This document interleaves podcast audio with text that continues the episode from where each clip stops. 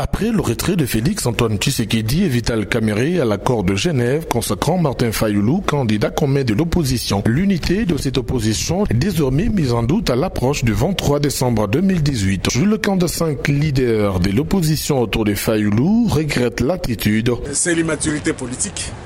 Euh, ça fait la honte de la classe politique congolaise. Puisque nous qui sommes dans l'opposition, nous prenons euh, le respect des textes, le respect des engagements.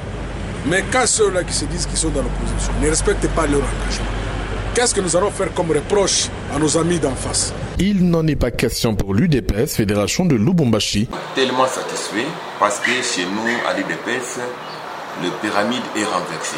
C'est-à-dire, on respecte la base.